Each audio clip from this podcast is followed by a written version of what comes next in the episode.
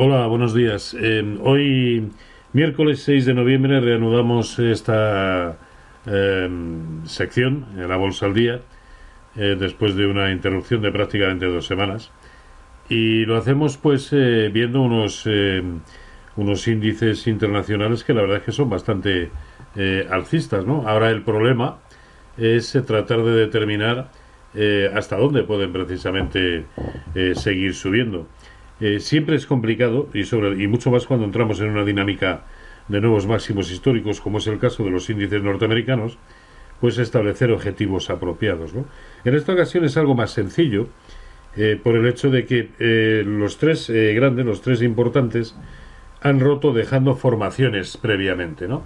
En el caso del SP500, como ven, un canal lateral con esta anchura y cuya proyección mínima, precisamente como consecuencia de esa de esta anchura, eh, pues estamos hablando de un 7,5% aproximadamente eh, con respecto al precio de cierre de ayer. Por lo tanto, ahí tenemos un primer objetivo, ¿no? Y estamos hablando además de proyecciones mínimas.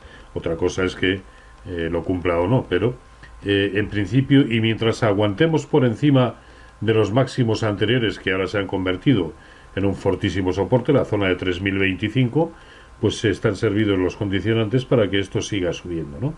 En el caso del Dow Jones, lo que nos ha dejado es una formación triangular, un triángulo simétrico cuya proyección mínima, que es la boca del triángulo, trasplantada hacia arriba, nos habla de una proyección mínima de un 9% añadido con respecto al nivel actual. Esta misma figura es la que nos deja en las de acción, observen, también una figura triangular, también con un 9% con respecto al nivel actual de margen de mejora, de margen de, eh, de subida.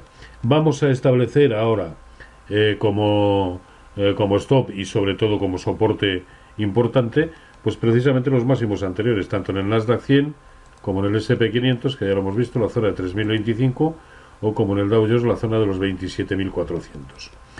en los índices europeos, la sensación es algo más difusa, evidentemente han roto eso está claro. Han roto al alza sin ningún problema, pero observen la contundencia de la resistencia a la que ahora mismo se enfrenta el DAX, ¿no? Y que además, por encima del nivel actual, estamos hablando de un 4% para llegar hasta sus máximos históricos. 4% por encima del nivel actual. Luego, el terreno eh, está algo más acotado, eh, lo cual no quiere decir más que eso, que que tiene resistencias relativamente próximas, no que no pueda romperlas, evidentemente.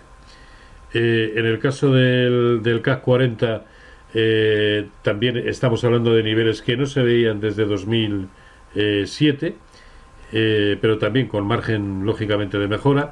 El, el Eurostox 50, observen que está muy próximo a un 1% de la gran referencia que supuso octubre, noviembre del, del, del año pasado, perdón, de 2017.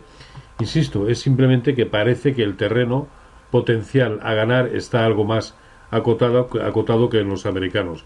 Pero sobre todo hay un catalizador importante y algo que está tirando del conjunto de los mercados, que es este, es el sector bancario europeo.